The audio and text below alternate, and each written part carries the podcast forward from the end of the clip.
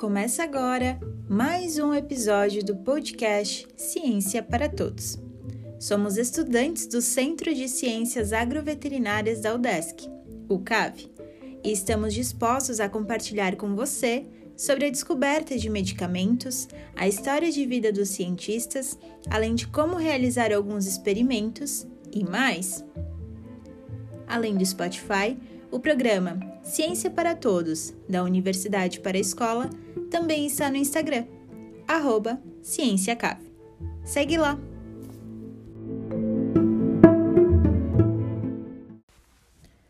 Olá, pessoal! Aqui quem fala é a Brenda e hoje eu vou conversar com vocês sobre uma área muito importante da ciência e da saúde, a oncologia. Ela é um ramo da ciência médica que lida com neoplasias, tanto benignas quanto malignas. A palavra tem origem grega, oncos, que significa massa, volume ou tumor, e o termologia, que significa estudo.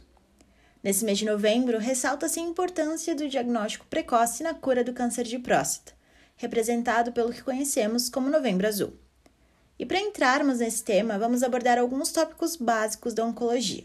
Primeiro, vamos aos termos principais: neoplasia, câncer e tumor. Eles significam a mesma coisa? Não.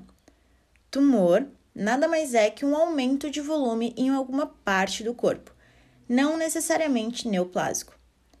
Neoplasia significa um aumento de volume tecidual causado por uma proliferação incorreta e incoordenada de células, podendo ser classificado como benigno ou maligno. Já o câncer, apesar de ser referido erroneamente como sinônimo de neoplasia, é na verdade um tipo dela, a neoplasia maligna.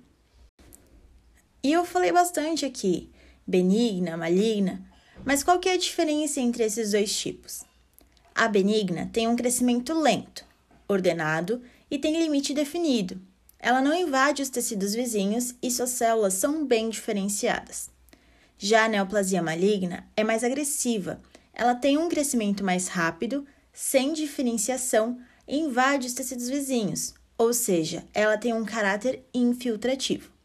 E alguns tipos são mais fáceis de identificar e diagnosticar, já outros vão requerer uma série de exames específicos.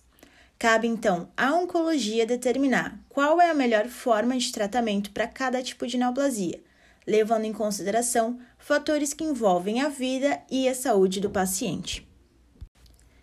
E o que, que causa a neoplasia? Por exemplo, a gente ouviu muito falar recentemente que as vacinas contra a Covid-19 causam neoplasia, causa câncer. E a gente já falou isso no episódio anterior sobre Covid e vacina, que isso não é verdade. Não existe uma causa única para o surgimento das neoplasias.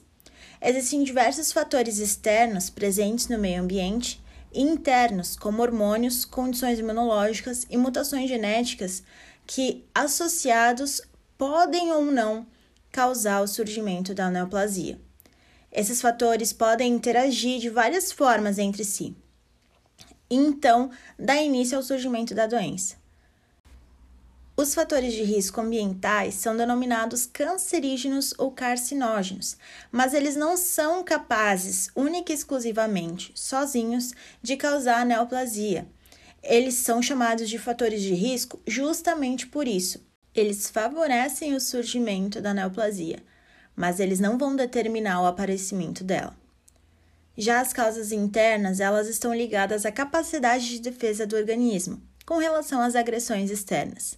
Mesmo que o fator genético tenha grande importância na oncogênese, e aqui a oncogênese tem o um significado de desenvolvimento de neoplasias, são raros os casos em que o aparecimento da neoplasia se deva exclusivamente a ele. E por que, que as neoplasias elas aparecem com mais frequência em animais e humanos de maior idade?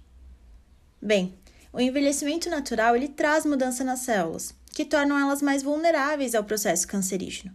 Somado ao fator dos idosos terem sido expostos a esses fatores de risco por mais tempo, explica em parte por que, que essas neoplasias são mais frequentes nessa fase da vida.